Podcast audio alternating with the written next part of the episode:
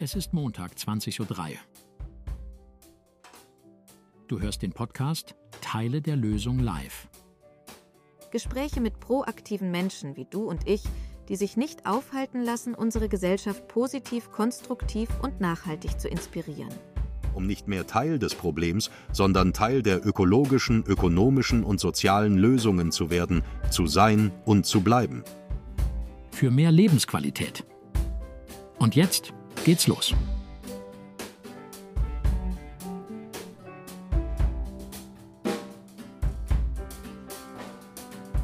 Liebe Freunde, herzlich willkommen äh, bei einer weiteren Folge von Teile der Lösung Live. Ich darf hier regelmäßig inspirierende Persönlichkeiten treffen, die uns zeigen, äh, wie, das ist übrigens Fialle, mein Söhnchen, ähm, wie wir nicht nur Teile des Problems, sondern eben auch Teile der Lösung werden können.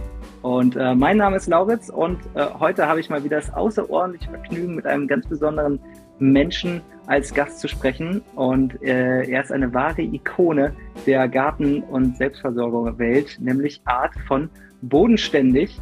Äh, ein YouTuber, Gärtner und Visionär, der schon in ganz jungen Jahren seine Leidenschaft für die Natur entdeckt hat. Mit seinem Online-Shop, äh, einem eigenen Gartenmagazin und einer beeindruckenden Community teilt er sein umfassendes Wissen und seine Begeisterung für nachhaltiges Gärtnern und einen gesunden Lebensstil. Und heute werden wir tiefer in Arts Wirken und Welt eintauchen und erfahren, wie ein einfaches Gewächshausgeschenk im Kindesalter zu einer lebenslangen Leidenschaft, bis jetzt zumindest, und einer Karriere führt. Und wir sprechen über die Herausforderungen und die Freuden des Gärtnerns, die Philosophie hinter seinem Online-Shop und was es bedeutet, bodenständig zu sein. Außerdem enthüllt Art hoffentlich, wie er plant, seine Vision von einem eigenen Gartencenter zu verwirklichen und wie jeder und jede von uns zu einer größeren, ähm, gesünderen und nachhaltigeren Gesellschaft beitragen kann. Ähm, während äh, fangen wir direkt an, oder? Klar. Nice. Hast ja schon, hast ja schon sehr viel gesagt, also es war ja schon ein guter Anfang auf jeden Ich Fall. hoffe, ich habe nicht gespoilert zu viel. Ähm, also ich würde mal, würd mal so anfangen, während so äh, ganz viele Wolkenkratzer weiter in den Himmel wachsen und Smartphones unsere Aufmerksamkeit fesseln, äh, jedes Jahr so ein neues Ding rauskommt, äh, das alte weggeworfen wird, da wird der einfache Löwenzahn im städtischen Beton ja eigentlich zu einem Symbol äh, von Widerstandsfähigkeit und Natürlichkeit. Und ähm, man sich mal so Studien ansieht oder einfach nur rausschaut, sieht man, dass die städtischen Gebiete weltweit äh, expandieren, äh, rasend schnell, was die Bedeutung von grünen Oasen und vor allem dem Wissen um Selbstversorgung äh, viel, viel äh, notwendiger macht. Ähm, und also die Frage ist ja, wer will äh, digitales Gemüse im Metaverse ernten? Also ich eigentlich nicht. Ähm, in einer Welt, die zunehmend von Technologie und Urbanisierung geprägt ist, warum glaubst du, Arthur, dass es äh, wichtiger ist denn je, sich mit den Gärtnern und der Selbstversorgung zu befassen? Ähm, du hast es ja gerade eigentlich schon mehr oder weniger zusammengefasst. Ähm, also ich kenne das so, das ist halt einfach ähm, altes Wissen, so was Oma und Opa irgendwie äh, im Garten weitergegeben haben an die Kinder. Und äh, wenn Oma und Opa nicht mehr sind, irgendwie wird das, Mhm. geht das Wissen halt oft verloren. Und das habe ich halt schon einfach so oft festgestellt, dass die Leute gar nicht mehr wissen, wo halt das Gemüse herkommt, wie überhaupt irgendwie was wächst, ähm, wie lange sowas braucht. Also die viele Leute wissen gar nichts über den Gemüseanbau, wo halt deren, deren Nahrung allgemein herkommt. Und ähm, ja, ich glaube, das ist halt einfach so ein Problem, was, was ich versuche halt so ein bisschen zu äh, ja, auszubügeln wieder.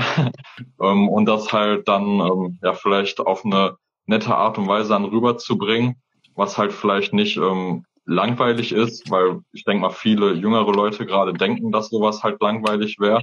Aber ähm, es ist halt einfach gar nicht. Also das ist halt einfach mega wichtig zu wissen, wo was herkommt, was wir essen. Voll. Ja, Haben deine, deine Großeltern, haben die gegärtnert? ja klar. Hast du, hast du so einen äh, großelterlichen Geheimtipp, was du von deiner Oma oder deinem Opa bekommen hast, wo du gedacht hast, oh ja, klar, natürlich. Ähm, meine Oma sagt immer oder hat immer gesagt, äh, Zwiebeln funktionieren immer. So, und dann habe ich, dann habe ich irgendwann äh, Zwiebeln angebaut, somit als erstes, und es hat halt einfach gar nicht funktioniert. Aber ich muss dazu sagen, funktioniert bis heute einfach nicht in meinem Garten. Ähm, das habe ich schon immer wieder festgestellt, dass manche Kulturen halt einfach nicht funktionieren. Ähm, bei manchen ist das, keine Ahnung, die Tomate, bei mir ist es die Zwiebel, bei anderen ist es, äh, weiß ich nicht, vielleicht ein Radieschen. Äh. Manche, manche Sachen funktionieren einfach nicht. Und äh, das, das fand ich eigentlich damals ganz witzig, so dass sie gesagt hat, Zwiebeln, das Einfachste, fang damit an. Und äh, bis heute, bis heute klappt's halt nicht. Verdammt. nee, ja. Aber, nee, so, ein, ja. ja.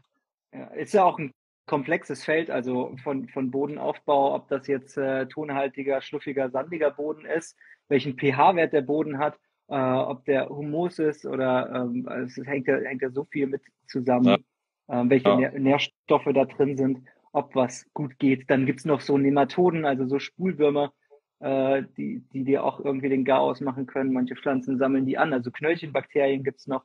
Ähm, also das ist ja ein komplexes Feld. Ja. Und das, das Krasse ist sogar, das kann halt einfach sogar, wenn du einen Nachbarn hast, kann es bei dem komplett anders wieder sein als bei dir im Garten, obwohl es halt nur zwei Meter entfernt ist. Das habe ich jetzt schon öfter gehört, auch ich war letztens bei Nico von Bunter Nutzgarten. Ich weiß nicht, ob du den kennst. Noch nicht. Und, und der hat genau dasselbe berichtet. Also ich weiß nicht mehr genau, welche Kultur das war, aber bei ihm war totale Katastrophe, eigentlich jedes Jahr. Und beim Nachbarn funktioniert das immer 1A und der, die teilen dann immer so ein bisschen. ähm, ja. das, das ist halt echt immer verrückt, so zu beobachten. Gibt so Kleinklimata. Das ist auch äh, spannend. Es gibt so diesen phänologischen Kalender. Das heißt, man kann so die Jahreszeiten anhand von ähm, so zum Beispiel, wann, wann blüht was, wann fängt jetzt die, die Weide an zu blühen äh, oder wann ähm, entwickeln sich Samen. So. Und da ist es manchmal total spannend, äh, innerhalb von wenigen Kilometern äh, hast du hier die Weide blüht schon mhm. und wenige Kilometer weiter, da ist sie noch nicht aufge, aufgegangen. Ist genau das gleiche wie bei Samen oder ähnlichem. Weil es auch ja. Spannend dann zu gucken, okay, wo ist das so und wo ist das so und was sagt das über ja, das Klima an dem Ort aus. Ja, definitiv. Ähm, und darf ich mal fragen, wo du eigentlich herkommst? Ursprünglich meinst du oder wo ich jetzt gerade bin? Beides. Ursprünglich komme ich aus Fulda, das ist in Hessen. Und mhm. jetzt gerade sind wir in Freiburg. Freiburg. Weinanbauer gewesen. Es ist immer noch T-Shirt-Wetter. Na gut, ist ein bisschen übertrieben. Aber hier ist echt, mir, mir persönlich ist es zu heiß hier unten. Äh, schön im Spätsommer, im Herbst, aber alles andere ist nicht auszuhalten. Ja, ich mag, äh, mein Lieblingswetter, wenn ich das verraten darf, ist bewölkt und Nieselregen. Echt? ja, voll. Also so eher Nord- und Ostseeküste finde ich. Wollte äh, wollt ich gerade sagen, da musst du ein bisschen weiter nördlich. Ja. Naja, man kann nicht alles haben, ne? Man kann nicht alles haben. Freiburg ist nichtsdestotrotz eine wirklich schöne Stadt. Wer mal Urlaub machen will, kann ich nur wärmstens ans Herz legen. Äh, und wir machen mal weiter mit dem Gärtnern. Also ich würde mal sagen, so äh, jeder große Gärtner, jede große Gärtnerin fängt auch mal klein an und manchmal auch nur mit einem ganz winzigen Samen. Und in deinem Fall habe ich gelesen, war das ein Gewächshaus äh, in deinem Kinderzimmer, das du mit zehn Jahren bekommen hast.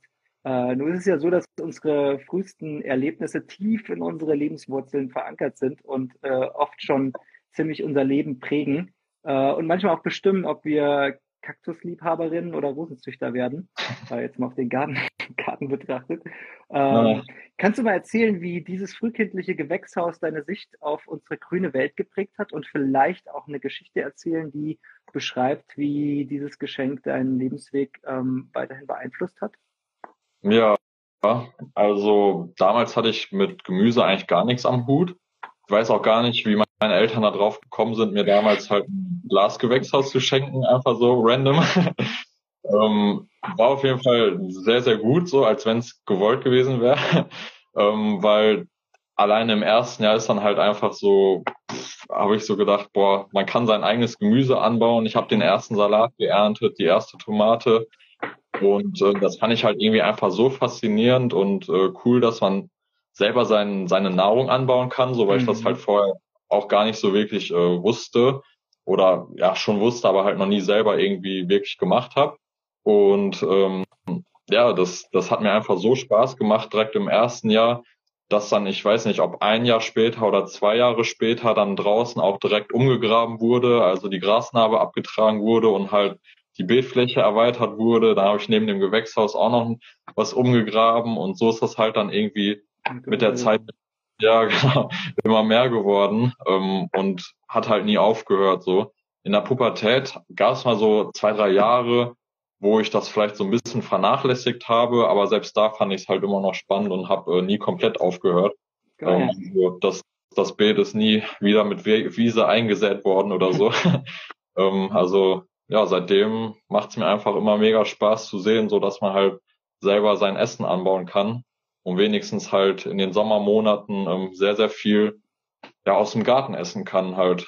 Ähm, dann kamen natürlich auch noch Tiere dazu, Hühner, alles mhm. Mögliche im Laufe der Zeit und alles wurde mal irgendwie ausprobiert. So. Wahnsinn. Ich hatte ja. aus dem Yps-Heft hatte ich die Urzeitkrebse, die habe ich mir gezüchtet, aber ich habe sie nie probiert, ob man sie essen kann. Und, stimmt auch gut. Dabei geblieben bin ich auch nicht. Ja.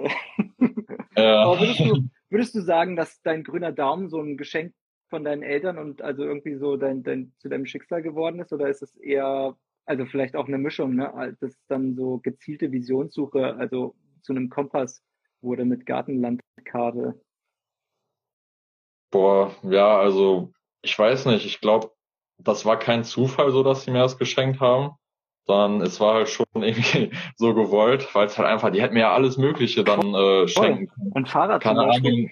Was denn? Ein Fahrrad zum Beispiel. Ja, oder auch Triopse, keine Ahnung. Und äh, ja, ich weiß auch nicht. Also irgendwie sollte es wohl so sein.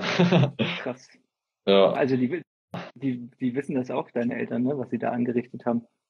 Ja, ja, klar. Ja. Und ähm, das, hinzu kommt ja auch, dass wir hier relativ viel Platz haben, so auf dem Grundstück. Und das äh, wäre das halt nicht so gewesen durch meine Eltern, mhm. wäre ich wahrscheinlich auch nie dazu gekommen, denke ich mal so. Ne? Von daher bin ich da schon recht froh und dankbar, dass, äh, dass meine Kindheit so gestaltet wurde und dass ich jetzt halt hier immer noch jetzt mit meiner eigenen Familie leben darf. Und äh, cool. ja, das halt irgendwie seit, seit so frühen Jahren halt schon so ist. Das heißt, du lebst auf dem Grundstück mit deinen Eltern und deine Großeltern, sind die auch noch da? Nee, nee, die Großeltern sind nicht hier. Nur meine Eltern und äh, also wir haben so einen Restbauernhof mhm. und ähm, wir hatten mal so einen Partyraum, den habe ich dann damals vor einigen Jahren mit meiner Freundin ausgebaut, ähm, als Wohnung sozusagen. Mhm. Und ähm, ja, da wohnen wir jetzt halt mit unserem Kind zusammen drin. Ne? Und das ist halt mega schön so, weil ähm, da mein Kind jetzt halt auch so aufwachsen kann, wie ich aufgewachsen bin. Und ähm, ich weiß nicht, ob es dann auch so verrückt wird wie ich, aber wenigstens hat sie Chance dazu und äh, kann sich halt ausprobieren. So, ich meine, wir haben ja genügend Platz hier, man kann alles machen, was man will. So, ja, ja, ja. da bin ich mal gespannt, was du dem äh, zum zehnten 10. Geburtstag schenkst. Ja, ich hoffe auch, aber steckt man nie drin, ne? Mm, wenn man einen Gärtner mit drei Worten beschreiben müsste, würde man ja vielleicht sowas wie grün oder geduldig oder schmutzig sagen. Äh, ist aber vielleicht ein bisschen klischeehaft, äh, wie so ein Gartenzwerg in der, in der, im Vorgarten vielleicht. Welche drei äh, Wörter würdest du nehmen, um dich als modernen Gärtner und YouTuber äh, zu beschreiben? Und äh, wäre das dann sowas wie innovativ, nachhaltig und vielleicht auch charismatisch oder doch was ganz anderes? Ähm, auf jeden Fall regional, mhm. das, das würde ich sagen. Das ist für mich immer ein wichtiges Thema. Ähm, das finde ich halt beim Gemüseanbau einfach so schön das, das Gemüse hat halt einen Weg von zehn Metern, ja. bis es halt im Bauch liegt. oder halt ein bisschen mehr oder weniger sogar. Und ähm, die Regionalität finde ich halt einfach so mega gut und wichtig, weil man hat es ja auch in der Corona-Krise gesehen, was für Probleme dabei aufkommen, wenn alles von irgendwo herkommt. Ja. Und dann, äh, ähm, das ist eigentlich so mit einer der wichtigsten Sachen, finde ich. Ähm, was auch noch hinzukommt, ist die ähm, Vielfalt, mhm. ähm, weil du kannst halt einfach erstmal das aussäen, anbauen, was du möchtest. Ähm, und dabei ist halt einfach viel, viel mehr möglich, als ähm, der Supermarkt vorgibt. Wenn du dein Gemüse nicht anbaust, bist du ja gezwungen, aus dem Supermarkt die Sachen zu essen. Und äh, da gibt es halt einfach viel, viel mehr, was man selber machen kann, mhm. als halt angeboten wird, weil es halt einfach nicht äh, rentabel wäre oder die meisten Leute dann doch lieber die traditionelle rote Beete essen anstatt Kringelbeete oder was weiß ich. Ja. Ähm, das sind zwei so Wörter. Wer schon mal irgendwie bei einer Sola wie eine Gemüsekiste irgendwie geordert hat, dem fallen ja die Augen aus, was da für verschiedene Gemüsesorten drin sind, von denen man ja. den Namen noch nicht mal kennt, wo man halt in den Supermarkt geht und hat immer das Gleiche irgendwie. Ja, ähm, genau. Und, und da ist in der Kiste sind Sachen drin, wo du erstmal nachschlagen musst, wie verkoche ich das denn eigentlich? Was ist das? ja, genau. Sowas, sowas meine ich halt. Und ähm, das dritte Wort wird sogar schmutzig passen, auch wenn du meinst, das wäre ein Vorurteil oder so. Aber äh, sobald, ja, sobald, sobald man in den, in den Garten geht, ist man halt einfach dreckig. Ja. Ähm, deswegen trage ich auch immer meinen, äh, meinen grünen Blaumann. Und äh, weil sonst hätte ich halt meine Hosen immer schmutzig, Pullis wären trotzdem schmutzig, weil ich halt kein ganz Körper-Overall anhab. aber, aber das gehört halt einfach dazu und das haut auch das Schöne, so dass man halt einfach den Kontakt mit der Erde hat, mit den, mit der Natur und äh, cool. ja, genau. Also die drei Worte mhm. passen eigentlich schon. Bei der Regionalität würde ich gerne nochmal aus äh, intrinsischer Motivation nachhaken. Da hast du gesagt, dass der Weg so kurz ist vom, vom Beet bis in den Magen. Finde ich richtig gut. Jetzt natürlich, weil ich jetzt gerade ein Hörbuch rausgebracht habe zum Thema Trockentrenntoiletten, wäre natürlich jetzt auch meine Frage, ist der Weg dann auch von dem Magen wieder aufs Beet, ist der auch kurz bei dir oder wie macht ihr das? Nee, nee, nee, nee. noch nicht. Ähm, ich habe aber schon mal drüber nachgedacht, aber das erst, glaube ich, in äh, nicht nächstes Jahr, sondern danach das Jahr, weil nächstes Jahr so krass viel ansteht noch, ähm, auch eine Komposttoilette zu bauen so als ähm, Bauprojekt hinten im Gemüsebeet, mhm. da wo, wo, wo man in Ruhe sein Geschäft erledigen könnte. Ähm, aber ne, bis jetzt äh, geht ganz normal in die Kanalisation und äh, ins Klärwerk hier in der Gegend. Ja, ist ja auch in Ordnung. Ja. Ich habe mich nur jetzt äh, die letzten Jahre damit ziemlich intensiv befasst und ist natürlich klar, wenn man die ganze Zeit Sachen vom Feld runternimmt, irgendwie müssen die Nähr äh, Nährstoffe ja wieder zurück. Und wenn man das halt mit dem Wasser wegtransportiert, dann wird es aufwendig geklärt und am Ende verbrannt. Und die Nährstoffe ja. sind irgendwie wieder weg. Man kann das natürlich, kann man auch kompensieren durch Brennnesseljauchen und äh, wenn ihr Hühner und andere Tiere habt, die machen ja auch Mist, mhm. kann man auch gut kompostieren. Ähm, aber gerade selbst da, selbst da stört mich schon wieder, dass das Futter von den Tieren halt woanders mhm. herkommt. Weil zum Beispiel das Getreide für die Hühner kann ich ja einfach nicht anbauen. Ich habe schon Getreide angebaut hier, aber es wird halt nicht für eine ganze Saison reichen für die ja. Hühner. Ja, und das ist halt auch schon, auch schon so eine Sache, die mich so ein bisschen stört, dass damit ich meine Eier hier im Garten produzieren kann, dass ich dann trotzdem von weiter weg halt, ich beziehe das hier vom Landwirten ähm, aus dem Nachbardorf, das ist schon mal ein Fortschritt, finde ich, als wenn man zum Reifeisen ja. geht und sich da halt so einen Sack kauft, ähm, der füllt das ab und hat da wesentlich mehr Marge dran und es ist näher, als wenn ich dann zum Reifeisen gehe oder das irgendwie, keine Ahnung, woher beziehe. Aber trotzdem ist das auch schon wieder so ein Punkt, der mich halt auch so ein bisschen stört im, im Sinne der, des Kreislaufes so im Garten. Aber er ist halt auch schwierig, ne? Man kann halt Perfektionismus ist der Feind des Guten, würde ich sagen. Also ja, genau. Wir haben viele Jahre noch vor uns und äh, die Kreise können ja immer immer kleiner werden, aber ja. Und da, da gehört dann auf jeden Fall auch das zu, was du vorhin angesprochen hast. Ähm, du hast ein Hörbuch dazu gemacht, oder was? Mhm. Okay. Mit einer äh, Anleitung, also wie permakulturelle Gestaltung funktioniert und das anhand mhm. von äh, einer Trockentrenntoilette, die gebaut wird. Aber es gibt noch ein paar andere How-to, äh, soziale Prozesse und äh, mit Lehm bauen und so sind ein paar äh, interessante Sachen drin. Schenke ich dir, wenn du willst. Hast du Bock? Ja, klar. Interessiert mich auf jeden Fall. Äh, Schicke ich dir zu. Ja. Äh, über WhatsApp dann später danach. Ja, dann, super äh, gerne. Machen wir weiter. Ich habe richtig Lust auf eine Geschichte. Äh, nämlich habe ich auch gelesen, dass hinter vielen Pflanzen in deinem Garten äh, auch Geschichten stecken und vielleicht auch hinter den Tieren, dass äh, zum Beispiel ein paar Samenkörner geerbt wurden oder dass äh, Stecklinge aus dem Urlaub mitgebracht wurden. Und ich finde, das sind auf jeden Fall äh, richtig, richtig schöne Geschichten, die äh, das Gärtnern so faszinierend machen. Also hast du äh, so ein, zwei Geschichten, die du äh, Lust hast äh, zu erzählen, die so deine tiefe Verbundenheit mit deiner Gartenarbeit ein bisschen illustrieren. Ähm, vielleicht was, äh, was manchmal äh, große Überraschungen erzeugt, weil es äh, so äh, unbeobachtet in der Erde gewartet hat und dann äh, plötzlich rauskam oder sowas? Boah, das ist eine gute Frage, da muss ich gerade mal überlegen. Ähm, was mir super Spaß immer macht, ich weiß nicht, ob das das ist, was du hören möchtest, aber ähm, wenn ich zum Beispiel im Supermarkt, keine Ahnung, irgendwie, was habe ich alles probiert? Also ich habe eigentlich gefühlt alle Exoten schon durchprobiert. Ich meine, das steht zwar nicht im Sinne der Nachhaltigkeit, aber ich kaufe immer ganz gerne eine Frucht und nehme dann die Samenkörner und sähe die halt ein.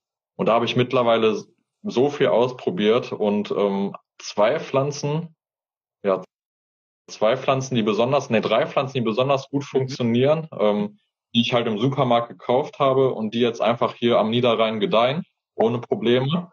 Das ist einmal der Granatapfel, ähm, Punica mhm. granatunana. Ähm, das das finde ich mega cool, dass jetzt einfach hier bei mir im Garten, ich glaube, zwei, ja, zwei Granatäpfel wachsen. Okay.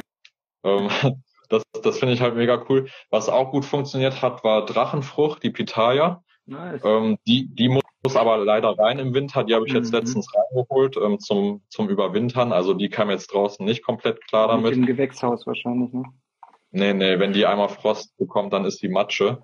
Ähm, ich habe die jetzt einfach in einem unbeheizten Raum am Fenster stehen und äh, im Frühjahr kann ich die halt wieder rausholen und dann halt wieder ins Gewächshaus stellen. Und die ist mittlerweile halt auch schon echt groß geworden über viele Jahre. Ja. Und das sind so Sachen, wo ich halt einfach mega stolz drauf bin. Hast du die auf so einem, auf so einem Ziehhund oder machst du die mit einem, mit einem Trecker ziehen? Oder? Nee, nee, so groß ist sie noch nicht. Nee, nee. Man schneidet die ja auch zurück, ne? Mhm. Würde ich die jetzt nicht immer ähm, zurückstutzen, also dann verzweigt die ja mehr mit der Zeit. Ähm, würde ich die nicht zurückstutzen, würde die vielleicht größer werden, aber ich kann die auf jeden Fall noch äh, mit Hand tragen. Ah ja, okay. Das ja. ist angenehm. Ja, und äh, was war denn die dritte Pflanze, die ich gerade meinte? Zitrone funktioniert auch gut, mhm. ähm, wenn man halt Zitronenkerne nimmt, obwohl ja, Früchte werden da wahrscheinlich eher nicht drankommen, weil die halt nicht veredelt sind dann. Ja. Ne? Aber finde ich halt trotzdem einfach spannend, sowas zu beobachten.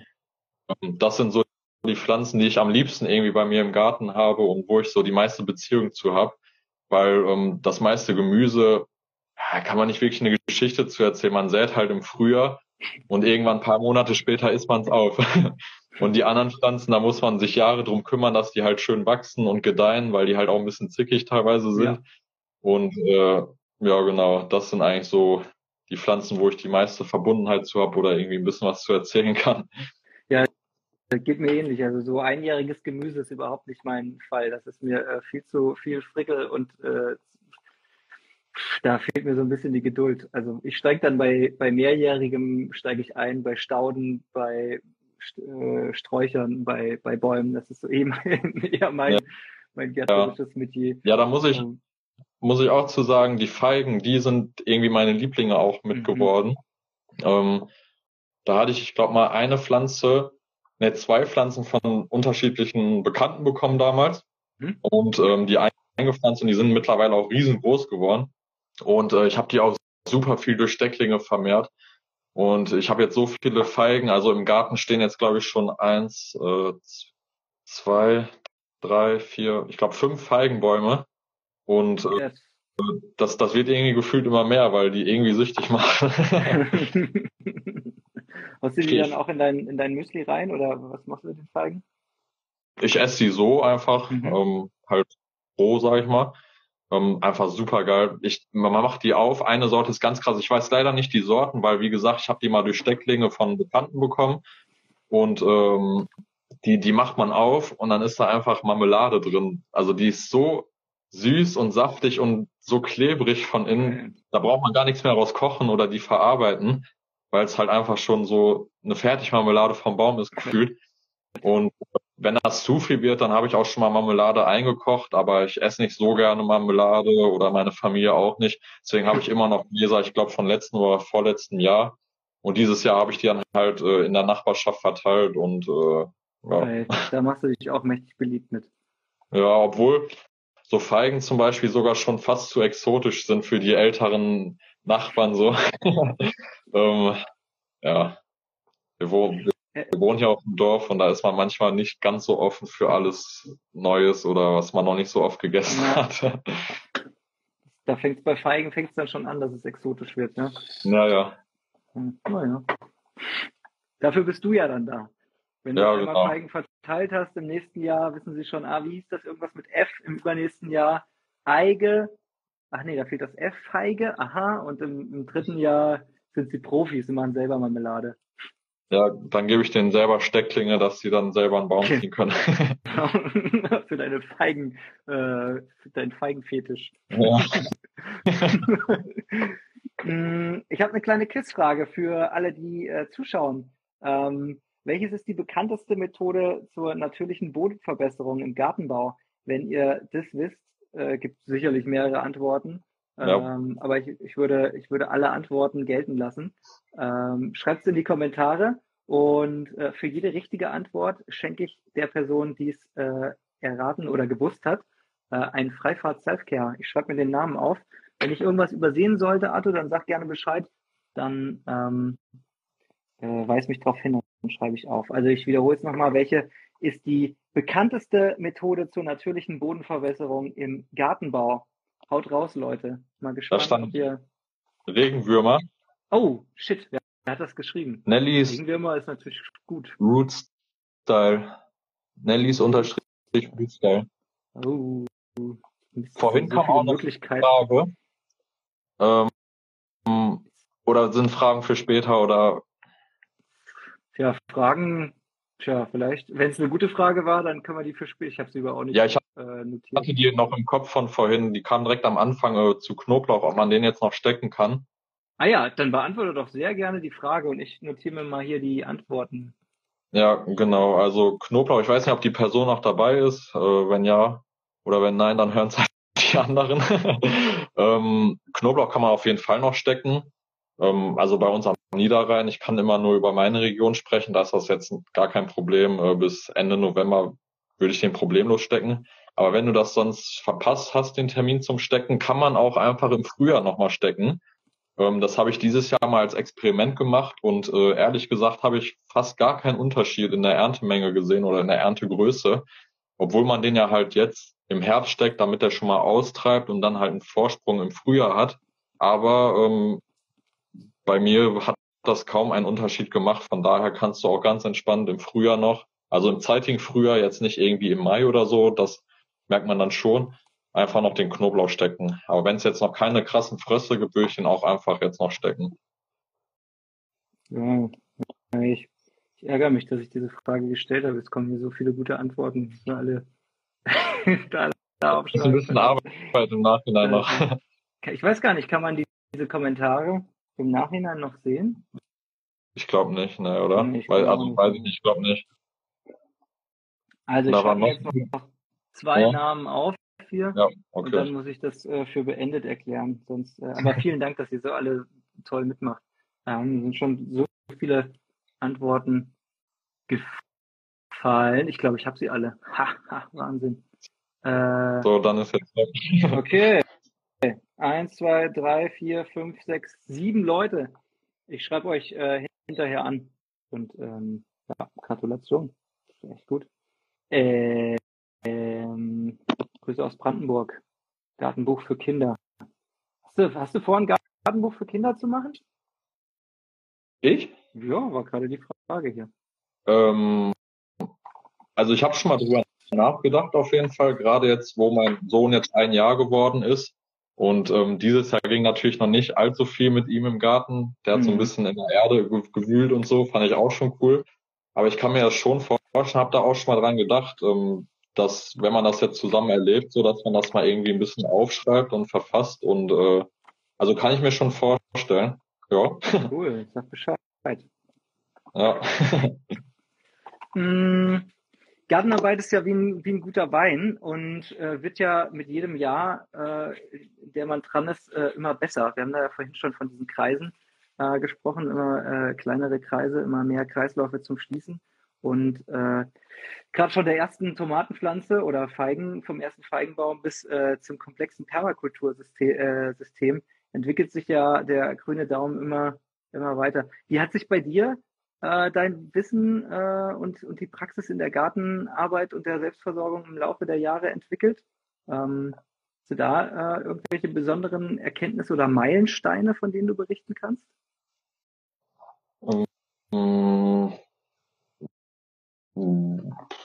Ja, also zum Beispiel, was für mich das Gärtnern ziemlich oder erleichtert hat hier bei mir im Garten, was eine gute Sache ist, halt einfach Humusaufbau im Beet.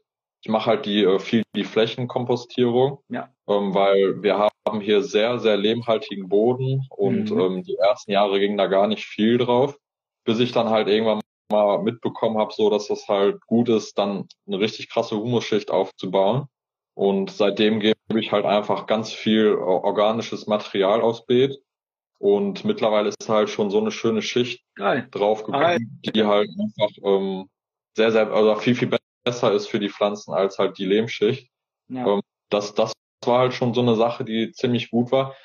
Und ähm, jetzt letztes Jahr habe ich die ähm, Broadfork zum ersten Mal getestet. Ich weiß nicht, mhm. ob du die kennst. Mhm. Ähm, die finde ich auch richtig geil, weil bis dahin habe ich eigentlich fast eigentlich einmal im Jahr umgegraben. Mhm. Das heißt, die Erdschichten halt durcheinander gebracht. Und ähm, durch die Broadfork bringt man ja nicht die Erdschichten durcheinander, aber lockert trotzdem den Boden auf, ja. weil man halt mit diesen Zinken reingeht, einmal so ein bisschen anhebelt, dass das halt ein bisschen lockerer wird. Und dann habe ich auch eine Chance, Unkraut zu entfernen, ohne das halt komplett umzugraben. Ja. Und das finde ich halt auch schon sehr, sehr geil. Also da bin ich auf jeden Fall Fan von. Das ist ja praktisch so, ich weiß nicht, Naudik, kann man das so nennen? Mhm. Ähm, man, man stört das Bodenlebewesen ja schon ein bisschen, aber halt nicht so enorm, als wenn man halt einmal mit dem Spaten um, umwirft. Es gibt halt richtig viele Mikroorganismen im Boden, die super wichtig sind, die aber durch Sonnenlicht und UV-Strahlen kaputt gehen ja. äh, und absterben. Und wenn man jetzt immer wieder den Boden wendet, dann holt man immer wieder die Organismen, gerade die, die halt kein Sonnenlicht vertragen, die holt man raus.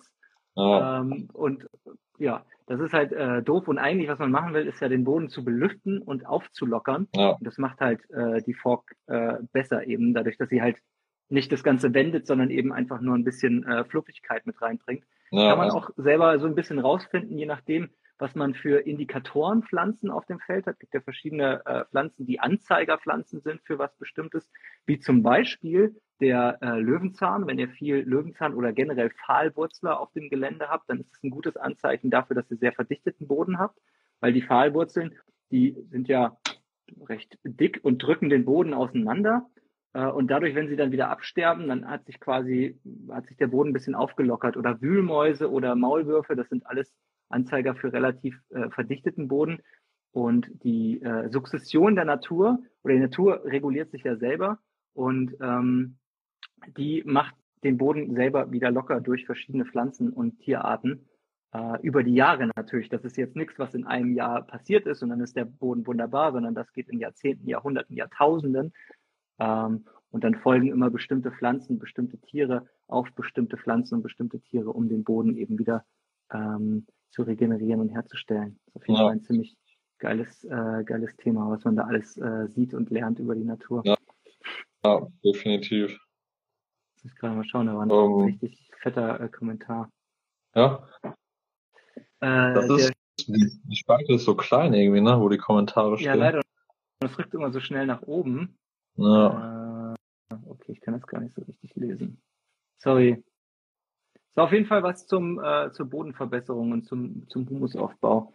Ähm, Humus ist echt ein, ein, geiles Zeug, weil es äh, ein Nährstoffspeicher ist, ein Wasserspeicher. Auch wenn du guten Lehmboden hast und Humus, dann hast du auf jeden Fall kein Problem mit Trockenheit. Ja. Ähm, ich habe auch, äh, ich weiß nicht, war letztes Jahr das krass trockene Jahr? Ich weiß es gar nicht mehr. Doch, letztes Jahr, ne? Viele Jahre in den letzten Jahren waren krass trockene Jahre. Ja, das stimmt. Dieses Jahr war nicht so ganz schlimm, aber letztes Jahr, als es so unfassbar trocken war und überall so viel gegossen wurde, musste ich kaum gießen. Also ja. zum einen liegt das bei mir am Boden und zum anderen erziehe ich die Pflanzen auch immer so ein bisschen, dass die halt nicht so verwöhnt sind und direkt äh, die Köpfe hängen lassen, wenn die ein bisschen trocken stehen. Ja. Ähm, das fand ich halt auch krass zu beobachten. So, ich habe halt, ich weiß nicht, zwei, drei Mal gegossen im ganzen Jahr und andere haben halt täglich gegossen. Aber ist halt halt echt, krass bodenabhängig. Wenn du sehr mhm. sandigen hast, dann kannst du nichts machen. Also da musst du gießen. Das drainagiert und das fließt ja. sofort ab, ja. ja genau, deswegen das bin ich da eigentlich ganz glücklich so jetzt mit dem Boden, wie der jetzt ist. Ja, kannst du auf jeden Fall sein. Das ist äh, ein Glücks, Glücksboden. Aber es ist auch echt so, wie du sagst, ne, wenn man jetzt die Pflanzen täglich gießt oder auch die Bäume, also die werden wurzelfaul. Also die bilden gar nicht so viele Wurzeln aus, weil die gar nicht ja. die Notwendigkeit haben, äh, irgendwie sich an Tonplättchen dran zu äh, machen, um irgendwie noch so ein Tröpfchen rauszusaugen oder manchmal spielen ja auch so Pilzmyzel spielt ja auch eine totale Rolle im, im Boden, weil es tauscht aus Zucker gegen Wasser und es ist also Symbionten nennen die sich dann, äh, beziehungsweise Mykorrhiza-Pilze, ja. die äh, mit verschiedenen äh, Pflanzen eben in, in Symbiose gehen und dann dieses Tauschgeschäft machen. Der Pilz bekommt den Zucker und äh, das Gewächs bekommt äh, das Wasser, weil das Pilzgeflecht, das Myzel ist noch viel feiner als die feinsten Haarwurzeln von den, äh, von den ähm, Gehölzen oder so und kommt dann mhm. noch äh, viel besser an Wasser ran. Also das ist, äh, Boden ist so abgefahren. Auf jeden Fall. Werbung aus dem Büro für sozialen Humusaufbau. Hast du schon von How to Humus Permakulturdesign gehört? Das ist ein Hörbuch, also dein akustischer Schlüssel zur Welt der permakulturellen Arbeitsweise. Stell dir einmal eine Trockentrenntoilette vor. Nicht nur als umweltfreundliche Alternative zum Wasserklosett, sondern als symbolträchtigen Ausgangspunkt, um tief in die Philosophie und Praxis der Permakultur einzutauchen. Dieses liebevoll produzierte Hörbuch bietet dir konkrete Anleitungen und Inspirationen, um deine Projekte spielerisch, effektiv, ganzheitlich zu beobachten, zu analysieren, zu designen, umzusetzen, zu reflektieren, zu feiern und zu verbessern. Eine Stunde und 17 Minuten, gelesen von den fantastischen Till Hagen, Marie Bierstedt und David Nathan. Freu dich auf Bonusinhalte wie digitale Flyer und Zugang zur großen Humus-Festival Mitmachgruppe. Und für die Detailverliebten gibt es optional auch das Skript als Booklet zum Hörbuch als PDF dazu. Für einen fairen Preis zwischen 15 und 25 Euro nach Selbsteinschätzung bist du dabei. An diesem Hörbuch habe ich ein Jahr voller Leidenschaft hart gearbeitet. Darum freue ich mich ganz besonders über deine Unterstützung. Und jetzt bist du bereit, deine Kopfhörer einzustecken und dich von How to Humus Permakultur Design in eine Welt führen zu lassen, in der ökologische Verantwortung und kooperatives Wachstum Hand in Hand gehen. Deine Reise in die Welt der Permakultur wartet auf dich. Danke für deine Unterstützung. Und jetzt geht's weiter mit dem Podcast. Äh, machen wir weiter. In äh, einer Welt, in der äh, Bio auf fast jedem Produkt steht und Nachhaltigkeit ja irgendwie auch so ein Buzzword der Stunde ist, ähm, wird ein gesunder Umgang mit Mutter Natur, können wir festhalten, immer, immer wichtig. Wie würdest du als YouTube-Gärtner in einer digitalen Ära, in der wir ja jetzt leben, äh, Naturverbundenheit, also dieses Wort definieren? Ist das ein Gefühl? Also ist das das äh, barfuß über das Gras laufen? Ist das das äh, schmutzig und dreckig werden? Ist das das Wissen, dass jede Pflanze in deinem Garten vielleicht einen eigenen Instagram-Account haben könnte? Oder wie würdest du das definieren? Boah, also ich glaube, man kann das gar nicht so richtig definieren. Ich glaube, das muss jeder für sich selber ausmachen. Ähm, für mich ist es auf jeden Fall einfach so, um, wenn ich in den Garten gehe, wir wohnen halt direkt gegenüber von einem kleinen Waldstreifen so und da ist das halt einfach direkt so krass, man ist so connected direkt. Mhm. Wenn man da ist, da muss man gar nichts machen. Man kann auch einfach nur mhm. da sitzen und mhm. schauen. So, man muss sich nicht mal dreckig machen. ähm, und ich glaube, so empfindet das halt jeder anders. Ähm, so Leute, die zum Beispiel in der Stadt wohnen, freuen sich bestimmt schon, wenn die halt mal in den Stadtpark können und fühlen dann das, was, was man, was ich fühle, wenn ich bei mir zu Hause im Garten bin, so zum ja. Beispiel. Ähm, also ja, ich glaube, es ist irgendwie schwierig zu beantworten. Für, für dich, was wäre das für dich? Ja, wie ich gerade gesagt habe, halt ähm, alleine, wenn ich halt bei mir im Garten bin, so dann, äh, das fühlt sich einfach so gut an. Also ist eher ein Gefühl, würde ja. ich sagen, so, ähm, was man hat. Und ähm, das, das macht halt einfach so glücklich und äh, entschleunigt einen auch. So, wenn ich halt mal einen krassen Tag hatte, so und mein Kopf halt mega angestrengt ist, dann äh, braucht man alleine nur fünf Minuten da sitzen und äh, das, das Wichtigste ist halt das Handy mal weglegen. Mhm. Und dann äh, kann man schon eigentlich entspannen und äh, ja diese Verbundenheit spüren. Ja. ja das, das auch, so auch diese, diese Sinnhaftigkeit, ne? du hast das ganz am Anfang gesagt, äh, dass es äh, diese, diese Notwendigkeit äh, oder dieses, ja, das, das einfache, sinnhafte Wissen darum, was wo das herkommt, was man isst und wie man das überhaupt bewerkstelligen kann, dass man das selber äh, anbauen kann. Das ist ja eine, eine, was, was wir alle als Menschen gemeinsam haben. Ich meine, Essen und Trinken und solche, diese Grundbedürfnisse sind ja sind auf jeden Fall der kleinste gemeinsame Nenner. deswegen ist Foodsharing oder solche Organisationen ja auch ein absoluter No-Brainer.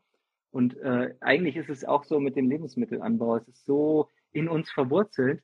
Bis zu, ähm, bis zu einem gewissen Punkt in der Modernisierung haben wir das nahezu alle gemacht. Also klar, ähm, Jäger- und Sammlergeschichten, äh, aber dann mit dem, mit dem Ackerbau und Viehzucht, das ist so tief in unseren äh, Gen oder in unserem Unbewussten irgendwie drin verankert, wo wir uns alle drauf berufen können. Ich glaube auch, es braucht nicht viel bei den Menschen, um das wieder, äh, dieses Gefühl ähm, wieder zu erwecken. Mit, Ja, wenn, ja. wenn wir eben mal schaffen, das Handy wegzulegen und irgendwie. Definitiv. Ich finde, dafür brauchst du nicht mal so viel Wissen und äh, Action und was weiß ich. Man braucht auch keinen riesen Garten oder sowas, um das halt irgendwie zu erleben, sondern wie ich es gerade gesagt habe, man kann es halt auch im Kleinen erleben und halt einfach mal irgendwo sitzen und beobachten oder sowas. Ja. Voll. Wir haben ja das Glück, dass trotzdem, dass wir in Städten wohnen, die Natur ja immer noch irgendwo da ist. Es gibt immer noch Vögel zu beobachten. Es gibt immer noch zum Glück ein paar Insekten, die wir äh, angucken können oder wie sich äh, Sachen wie Löwenzahn irgendwie ihren, ihren Weg durch den Asphalt äh, bilden. Und da gibt es ja Mikro- und Makrokosmos noch und nöcher. Auch in die Wolken zu schauen, ist äh, den meisten ja auch immer noch mh, verfügbar. Ja, das stimmt. Und damit geht es irgendwie dann los, ne? Und da fängt man vielleicht äh, an und äh, vielleicht inspiriert das äh, so sehr, dass man dann tiefer eintaucht, sich vielleicht Ja. äh, kleine Topfpflanze auf die Fensterbank setzt, danach vielleicht was auf dem Balkon, danach vielleicht, vielleicht, vielleicht. Äh, Agribusiness studierst du, oder? Habe ich das richtig äh, mitgekriegt? Schon, ne? Ja, Du warst auch genau. gerade, kommst auch gerade aus einer Vorlesung, ne? Ja, Ah, ich, ich sollte eigentlich eine gehabt haben, bin da extra eine Stunde hingefahren und äh, dann habe, stand ich vorm leeren Raum, habe meine E-Mails gecheckt und da wurde heute Morgen abgesagt. Oh, shitty. Äh, dann, dann konnte ich wieder zurückfahren, deswegen konnten wir auch pünktlich um 8 Uhr starten. ähm, So, das klingt, klingt so ein bisschen nach einer Agri-Business und nach einer Kombination aus Ackerschlepper und Aktienkurse. Also kannst du mal erklären, was sich da genau hinter verbirgt und bringt das Studium mehr Agri in dein Business oder umgekehrt? Und wie beeinflusst ein so moderner Bildungshintergrund äh, deine Projekte im grünen Bereich? ja, es waren jetzt einige Fragen. Ja, Ähm, Stück. Also, ich sag mal so, ich habe damit angefangen, also ich wollte auf jeden Fall was in die Landwirtschaft machen, so.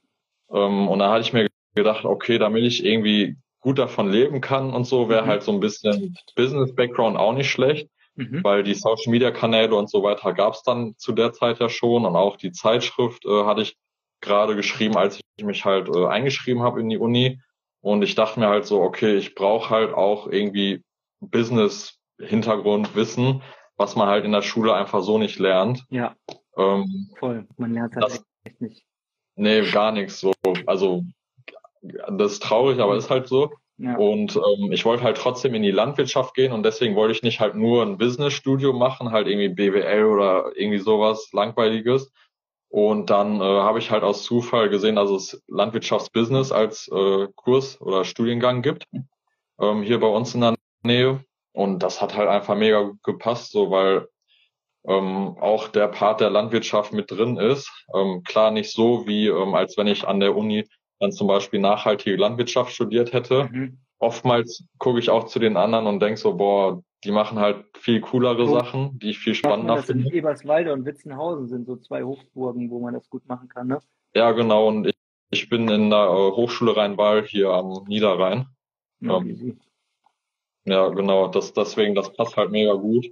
Und ähm, ich denke halt oft so, boah, hätte ich mal doch vielleicht nachhaltige Landwirtschaft studiert, was da auch angeboten wird, ähm, weil die halt dann zum Beispiel auch viel mehr zu Betrieben fahren, viel mehr Praxiserfahrung äh, sammeln oder halt am Greenhouse da an der Uni Projekte machen Mhm. und züchten und was weiß ich. Ähm, das haben wir auch alles ein bisschen, aber viel abgespeckter und dafür dann halt auch BWL und ähm, was haben wir noch? Ähm, Marketing, also Mhm. eigentlich so querbeet, einmal alles durch. Und dann denke ich mal wiederum, ist auch mega gut, so dass man da halt dann auch nochmal Einblicke bekommt, weil es halt so für meinen eigenen Shop und so natürlich dann auch einiges bringt. Voll. Ähm, genau, und das finde ich halt eigentlich ganz gut, dass das dann halt so ein bisschen äh, beides halt hat, so. Ja. Ja.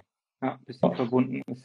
Ja, das stimmt. Das äh, lernt man in der, in der Schule auch nicht. Ich habe so eine Handwerksausbildung gemacht, Schreiner in der Berufsschule. Es geht auch ein bisschen, geht unter. Und wenn es jetzt eine nachhaltige Landwirtschaft, ich meine, so, es gehört halt einfach dazu. Vielleicht wollen wir irgendwo in eine andere Welt hin als, als Utopie, ne? aber wir sind gerade in der.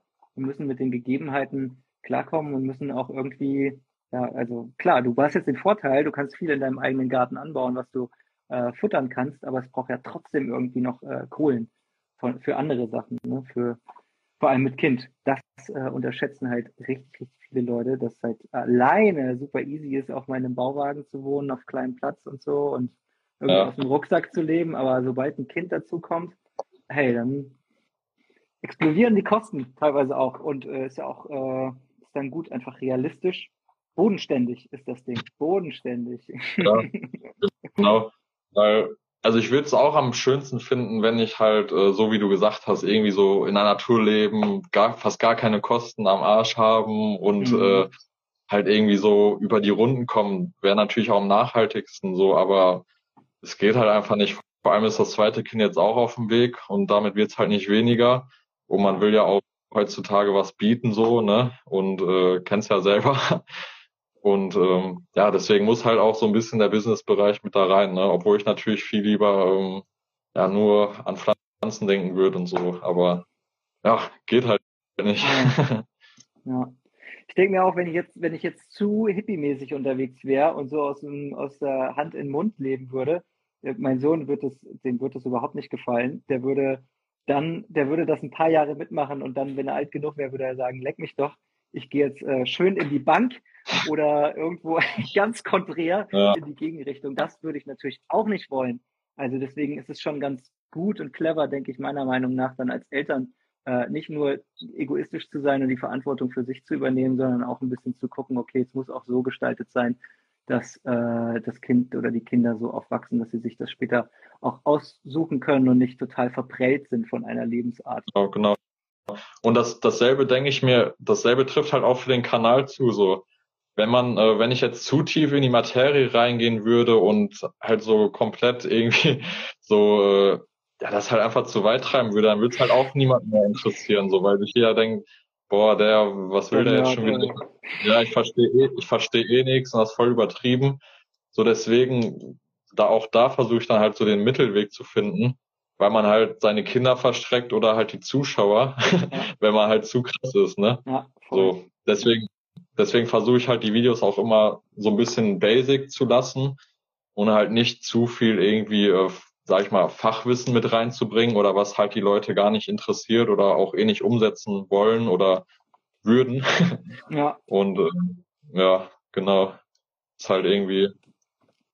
Jetzt waren wir schon beim, beim YouTube-Kanal. Ich finde, äh, es gibt immer so einen besonderen Moment in, äh, im Leben, also wenn man jetzt beim Gärtnern eingestiegen ist oder bei anderen Sachen, wo man sich dann entscheidet, seine Geheimnisse nicht länger für sich zu behalten, wo man dann merkt, okay, das muss jetzt irgendwie raus, ich will das mit der Welt teilen, ähm, so wie, keine Ahnung, ein Koch sein spezielles Spaghetti-Gericht verrät oder so. Äh, was war, kannst du dich noch erinnern, so einen Aha-Moment oder einen Moment in deinem Leben, wo du dann beschlossen hast, dass deine grüne Leidenschaft äh, auf YouTube dann zu teilen?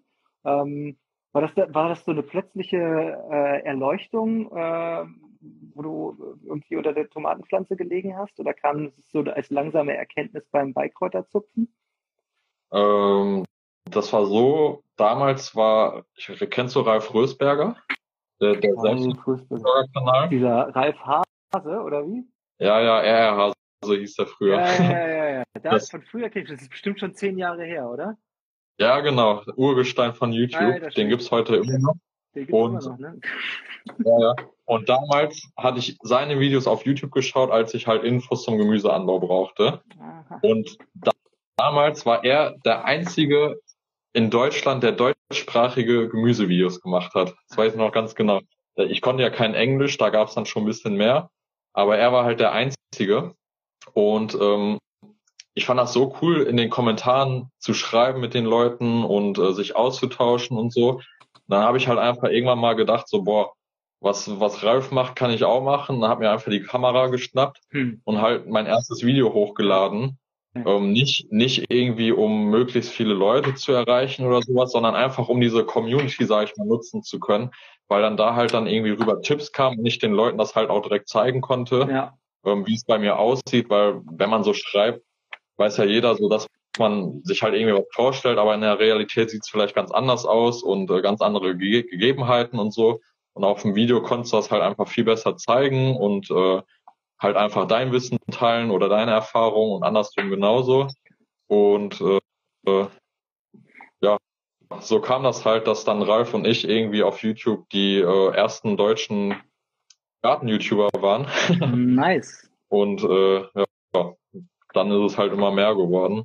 Den Kanal von früher, der ist leider nicht mehr aktiv. Da habe ich dann irgendwann wurde ich ausgelockt auf dem Laptop von meiner Mama und äh, ich hatte natürlich kein Passwort irgendwie mir gemerkt, so weil das da einfach so, weil ich das einfach mal gestartet hatte und dann kam ich halt leider nie mehr in den Kanal rein. Mhm. Bisschen schade so, dass der Kanal dann jetzt nicht mehr der ist, wo wo ich heute hochlade, Ist aber nicht mal an YouTube gewandt oder so? ja, das ist zwölf Jahre Mhm. her oder so, ne? Ich glaube nicht, Mhm. dass man da irgendwie was groß machen kann. Ich weiß nicht mal mehr, welche E-Mail-Adresse das war oder gar nichts. Wie gesagt, ich habe halt einfach den Laptop von meiner Mutter benutzt, dann das Video da hochgeladen und ja, halt mir über irgendwas anderes keine Gedanken gemacht. So, ja, bisschen schade, aber ist halt so. Dafür habe ich jetzt einen neuen Ja, Kanal. läuft ja gut eigentlich. Ja, obwohl, obwohl YouTube nicht so besonders. Ne, Instagram Ah, ist schon die stärkste ja. Plattform und TikTok. Mm, Wir haben eben schon, hast du eben schon erzählt, also Interaktion mit Online-Community kann wirklich ziemlich vielfältig sein, wie so ein bunter äh, Kräutergarten von, hast du gesagt, von unterstützenden Kommentaren bis hin zu hitzigen Diskussionen über die besten Sorten oder so. Äh, hast du einen Tipp, wie man so einen digitalen Garten, so einen virtuellen Garten äh, managt? Also außer jetzt alles auf äh, Muddis Rechner laufen zu lassen, das äh, scheint sie nicht bewährt zu haben. Ähm, was meinst du jetzt genau im Umgang mit der Community oder? Ja, ähm, Umgang mit den, mit diesem, mit dieser digitalen Digitalheit. Offline-Tage zum Beispiel oder irgendwas hast du so, sag mal, wer jetzt irgendwie damit einsteigen will und sich da ein Beispiel nehmen, äh, wer sagt, sich, okay, geil, das klingt äh, richtig gut, vielleicht schnappe ich mir auch einfach mal mein Handy und Ja. äh, erzähl was in die Kamera. Hast du da irgendwie einen Tipp? Ja, also ich habe einen Tipp, das ist halt einfach das zu machen, worauf man Lust hat, so. Aber man muss halt auch bedenken, dass das nicht unbedingt funktioniert. Ähm, also man darf nicht traurig sein. Zum Beispiel hatte ich ja auch zehn Jahre meine Kanäle und da ist halt nicht wirklich was passiert, Mhm. außer dass man halt ein paar treue Zuschauer hat, die halt immer kommentieren und so weiter, was auch mega cool ist. Aber man darf halt nicht damit rangehen, so, boah, wenn ich jetzt starte, werde ich richtig erfolgreich und äh, habe direkt, keine Ahnung, 10.000 Follower oder Mhm. wie viel auch immer. Ähm, also man darf damit keine Erwartungen rangehen. So habe ich halt auch nie gemacht und habe zehn Jahre durchgezogen, bis es dann auf einmal funktioniert hat und die Zuschauerschaft dann auf einmal krass gewachsen ist. So, also da darf man sich auf jeden Fall nicht irgendwie entmutigen lassen und äh, halt wirklich das machen, was einem Spaß macht, weil wenn man, wenn es wenn es keinen Spaß macht und man nur den Trends nachläuft, dann läuft's auch nicht, weil Ja. die Leute halt auch checken, die sehen vielleicht einmal dein Video, denken, oh cool, äh, das interessiert mich gerade, weil es gerade Hype ist, Ja. aber die checken dann schnell, dass du halt eigentlich gar nicht so wirklich dahinter sitzt und äh, das halt irgendwie nur machst aus kommerziellen Gründen oder so. Ja, Und Das ist ist auch eine ganze Menge Arbeit, oder? Sag mal. Ja, mega. Also die, die drei Kanäle, YouTube, TikTok und Instagram, Facebook bediene ich auch ein bisschen. Also das ist halt eigentlich ein Vollzeitjob so, ne? Der, also das ist halt schon, darf man nicht unterschätzen.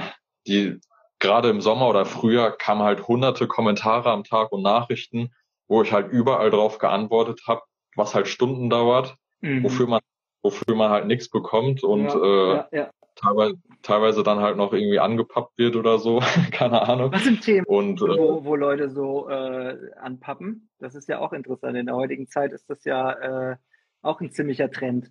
Irgendwie äh, diese Polarisierung oder Ja. dass die Leute sich Ja. schnell, schnell streiten und äh, da irgendwie sehr emotional reagieren auf. ja, das, das gibt's, also am Anfang gab's nicht so viel, als ich noch kleiner war, der Kanal. Aber mittlerweile sind ja so viele Leute da und da gibt's dann auch viel Hate und äh, gerade so, manche Leute denken halt, es gibt nur den einen Weg zum Gärtnern und alles andere ist falsch. Mhm. Und, äh, das sehe ich halt überhaupt nicht so mhm. und dann versuchen die halt rein zu diskutieren. Und ich kenne halt viele Leute, die dann einfach auf den Kanal äh, gehen und halt Leute blockieren. Auf mhm. dem eigenen Kanal mache ich gar nicht. Ich habe, glaube ich, noch keinen einzigen blockiert, weil ich finde, jeder hat seine Meinung so und wenn er dann halt irgendwie eine Beleidigung schreibt, schreibt er eine Beleidigung. Mhm. Ähm, aber dann ist die, ist die Community halt so stark, dass die dann halt da irgendwie gegensteuert, dass man da halt selber gar nicht viel sagen muss, so.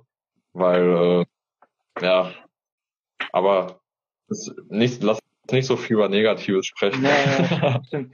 Äh, es ist mir auch auf jeden Fall aufgefallen, so Permakultur ist ja eigentlich eine ganz geile Sache, aber zu Landwirten kannst du das gar nicht mehr sagen. Die sind schon äh, die zucken schon zusammen, wenn sie das nur hören, weil sie, also ich generalisiere das jetzt oft, aber ich habe äh, so äh, verallgemeiner das jetzt, aber ich habe schon sehr, sehr oft äh, gehört, dass von Landwirten, mit denen ich dann gesprochen habe, ich dann frage, hey, wieso, was hast du denn gegen Permakultur? Ja, da kommen immer Leute vorbei, die erzählen mir, wie ich meine Sachen besser machen kann. Die erzählen immer irgendwie, sie haben hier das, das Master Key System, die Weisheit mit Löffeln gefressen und ich muss das jetzt so machen, wie die das sagen.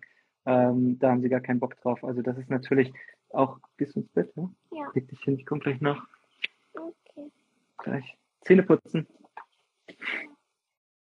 Äh, das ist natürlich dann äh, schade, ne? Also dieses Missionieren. Ja. Ähm, es, gibt, es gibt nicht den einen perfekten Weg, sondern es ist halt so, wie du vorhin erzählt hast.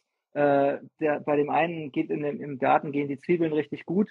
Bei der Nachbarin äh, paar Meter weiter gehen die Zwiebeln halt überhaupt nicht, ja. weil es halt ein super komplexes Geflecht ist aus ganz, ganz vielen Faktoren und Bedingungen, äh, die einfach anders sind. Ja. Äh, deswegen ja. gibt es halt keine Fertiglösungen von der Stange. Deswegen äh, nee. alles halt ja, individuell betrachtet werden. Ja, ja. ja finde ich auch. Und das checken halt viele nicht. ja. Ja, schade, schade, schade. Was äh, motiviert dich trotzdem regelmäßig äh, Inhalte auf YouTube zu teilen und ähm, rauszugehen, trotz dieser ganzen, dieser ganzen Arbeit, die dahinter steckt, äh, trotz den Stunden, die man mit Schnitt beschäftigt ist, die man mit Kommentaren beantworten äh, da ist, dann funktioniert Technik nicht immer und es kann einen ja schier wahnsinnig machen, aber du machst es ja genau wie das, aber du machst es trotzdem. Was ist, was äh, ist deine größte Motivation? Kannst du jetzt an deine äh, 28, 27 verbleibenden aus diesem Live ähm, ja, also so, das braucht gar nicht viel an Motivation. Wenn alleine eine Nachricht kommt, wo jemand schreibt so, boah, cool, das wusste ich noch gar nicht, reicht schon. Oder wenn halt, das ist natürlich noch cooler, wenn jemand schreibt so, ja, du hast mich irgendwie zum Gemüseanbau gebracht oder ich habe jetzt irgendwie meinen ersten Topf mit, keine Ahnung was, auf, auf dem Balkon stehen, auf der Fensterbank oder mir einen Garten angelegt. Also sobald ich halt irgendwie jemanden dazu bringen konnte mit dem Video, was ich hochgeladen habe, irgendwie was umzudenken oder inspirieren, also dass ich jemanden inspiriert habe oder dass halt jemand irgendwie in Zukunft daran denkt und das dann halt macht oder irgendwie auch anbaut oder wie auch immer, das reicht dann schon. Also können 20 Hate-Kommentare kommen und ein guter und dann habe ich schon was erreicht damit. Und äh, das spornt mich halt so an, dass man das halt so in die Welt rausträgt und äh, ja, vielleicht doch jemanden dann da auch irgendwie mit glücklich machen kann. Voll. Äh, Gehe ich komplett mit. Geht mir ganz, ja. ganz genauso. Ich habe heute eine Nachricht gekriegt von einer, die äh, mir geschrieben hat, hey, vielen Dank für das Live vor, keine Ahnung, drei Wochen mit Felicitas aus Portugal. Äh, die hat in dem Live gesagt, sie wünscht sich, dass äh, Leute mal vorbeikommen zu Besuch. Äh, sie ist da zu Besuch hin und die haben sich prächtig verstanden und bauen jetzt irgendwie, glaube ich, eine Komposttoilette zusammen oder so. Und dann dachte ich, wow, geil. Ja. Wenn das dabei rausgekommen ist, dann habe ich mich gerne irgendwie nebenbei, dass ich Felicitas gern mag, äh, trotzdem irgendwie hingesetzt und mir anderthalb Stunden Zeit genommen ähm, für so ein schönes Gespräch. Wenn ich, und das ist ja nur die Spitze vom Eisberg von Sachen, die man erfährt. Da sind ja. ganz viele Sachen darunter, kleine Inspirationen, kleine Begegnungen und so. Wenn davon immer mal was, was äh, ankommt, was zurückkommt als Rückfluss, das ist äh, mhm. wirklich motiv motivationsfördernd und haltend. Ja, ja. Voll mit. Auf jeden Fall. Ja, dafür macht man es auf jeden Fall. Das auch deine, deine Motivation, das Gartenmagazin zu gründen oder steckt da noch was anderes hinter? Ähm, da war vor allem auch natürlich derselbe Hintergedanke. Aber das Magazin war so, ähm, weil ich halt da schon so viele Videos gemacht habe und immer nur online geschrieben habe und so, ähm, halt alles digital, ähm, habe ich einfach so gedacht, so boah, jetzt muss ich auch mal was irgendwie machen, was man auch in den Händen halten kann. So hinter dir stehen ja auch einige Bücher und das wollte ich halt einfach auch machen, dass es nicht irgendwo wieder verschwindet, wenn man hoch scrollt oder wie auch immer, sondern dass man halt einfach was zu dem Thema hat, äh, was halt dann irgendwie im Bücherregal stehen bleiben kann, was man aufschlagen kann und halt einfach mal äh, irgendwie weg vom Handy. Und ähm, ja, das war eigentlich so der Gedanke dabei. Mhm. Eben kam ja. die Frage, äh, weil wir gerade da waren, äh, irgendwer wollte jetzt auch direkt anfangen und fragte, wo äh, sie, glaube ich, war es, äh, samenfestes Saatgut herbekommt. Ähm, ich, ich kenne Dreschflegel und äh, Samenfest. Kennst du noch, noch mehr? Ja, ein paar bei mir im Shop sind Samenfest. Ah, sehr gut. Ja, sag das. Ja, ähm, also da findet man ein bisschen was, aber es gibt auch verschiedene äh, Anbieter. Also da gibt es eigentlich so viele Möglichkeiten, entweder online oder halt mal im ähm, Gartencenter nachfragen oder sowas. Die können einen da ja auch beraten. Ähm, oder es gibt auch viele Tauschgruppen, ähm, mhm. wo man halt irgendwie Saatgut tauschen kann. Also das ist ganz, ganz vielfältig. Es gibt auch so eine, eine Stiftung in der, in der Schweiz, die haben jetzt versucht, in Deutschland auch Fuß zu fassen, die heißt Pro Spezirara. Die kümmern sich um Saatgutvermehrung von alten und seltenen, äh, standortangepassten äh, Pflanzen und äh, mhm. haben auch ein gutes Angebot an Saatgut. Mhm. Auch äh, empfehle es eine Stiftung, eine Schweizer Stiftung. Ähm, äh, aber das könnte problematisch werden mit Deutschland und Schweiz, ne? wenn man von denen dann was beziehen will, oder? Im Moment haben sie noch diese deutsche Zweigstelle, Auch. über die man okay, ja. äh, beziehen, aber ich glaube, die machen jetzt äh, dicht, ziehen sich wieder zurück, leider ein bisschen. Ja, dann, dann könnte es, glaube ich, komplizierter werden, aber. Mhm, das, ja, das kann sein. Mhm. Hattest du eine, gab es eine große Herausforderung beim Starten von so einem Magazin? Gibt es da irgendwas äh, Spezielles zu, zu beachten? Ähm, ich hatte unterschätzt, wie viel Arbeit das ist. also, wenn man ein Video dreht, kann man halt innerhalb von fünf Minuten halt viel erzählen, mhm. aber mhm. das, das Schreiben dauert halt nochmal wesentlich länger so. Ja. Und ähm, das war halt so eine Sache mit der ganzen Arbeit, bis das dann mal fertig war, ist halt doch mehr Zeit vergangen, als ich gedacht habe. Und äh, zum Zweiten halt vor allem auch ähm, die Zeitschrift dann irgendwie loszuwerden. Das war damals halt auch sehr, sehr schwierig, weil der Kanal dann noch wesentlich kleiner war. Also mhm. ähm, ja, aber hat halt auch irgendwie funktioniert. Ähm, ja. In welchem Intervall kommt das raus? Äh, die kamen nur ein einmal bisher raus, weil es halt eben so krass viel Arbeit war und mhm. ähm, finanziell sich das halt nicht so gelohnt hat, dass man da halt dann Wochen und Monate reinstecken kann. Aber ähm, jetzt ist die Reichweite gewachsen und ich denke mal, wenn jetzt eine zweite kommen sollte, wird das auch schneller ähm, sich lohnen, sage ich mal so. Mhm. Und von daher habe ich äh, vorhin auch noch mit einem Kumpel geschrieben äh, darüber, dass ich plane zum Ende nächsten Jahres vielleicht äh, wieder eine zweite rauszubringen. Mhm. Ähm, klar, man denkt so, okay, eine Zeitschrift, die kommt einmal in der Woche, aber wenn du halt alles alleine machst, kannst du ja. nicht einmal in der Woche eine Zeitschrift rausbringen. Das ist dann halt eher alle einmal im Jahr oder alle zwei Jahre. Mhm.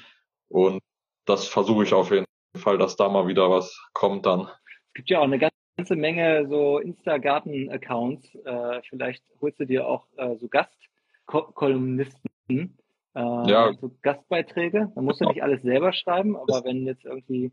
Deswegen hatte ich den, ja auch mit dem äh, Kumpel vorhin geschrieben, äh, der würde auf jeden Fall auch was dazu beisteuern. Ah, nice. Ja. Ich würde auch was beisteuern, wenn du was brauchst. Ja, ja gerne. Das, äh, da komme ich drauf zurück. Gern. Mm, Online-Shop, darüber haben wir ja auch gesprochen. Äh, in, einer, in einer Zeit, wo man alles von der Sofa-Ecke aus äh, bestellen kann, also von so exotischen Orchideen bis zu handgefertigten Gartenhandschuhen. Äh, es ja auch voll wichtig, so die richtige Auswahl an Produkten für den Online-Shop äh, zu finden. Also eine eigene Kunst für sich. Ähm, wie, wie machst du das? Wie entscheidest du äh, für deinen digitalen Gartenlagen, ähm, was, was zum Verkauf steht? Also ist das eine sorgfältige Prüfung von jedem Blatt und jeder Wurzel? Ähm, oder ist das eher so ein bisschen Instinkt und äh, zu gucken, was deine Gartengemeinde brauchen könnte? Ähm, beides. Also am liebsten nehme ich Produkte auf, die ich vorher getestet habe. Ähm, das ist auch der größte Teil von allem, was im Shop verfügbar ist, dass ich das wenigstens äh, eine Saison lang getestet ja. habe oder halt mhm. so lange, bis ich halt was darüber sagen kann, ob, also ob ich zufrieden bin oder nicht. Ähm, aber äh, mein Ziel ist es eigentlich, ähm, alles, was man für den Gemüsegarten braucht, ähm, anbieten zu können. Mhm. Also dass das, dass das halt kein Gartencenter ist, sondern ein Gemüsegartencenter. Weil wenn man so irgendwie in einem Gartencenter schaut oder halt online irgendwie schaut, findet man halt einfach nicht alles, was halt gut ist für den Gemüseanbau oder was man halt gebrauchen könnte, wenn man dann vielleicht auch ein bisschen fortgeschrittener ist und das alles ein bisschen professioneller angeht. Und das finde ich halt so ein bisschen, äh, das, das will ich halt ändern.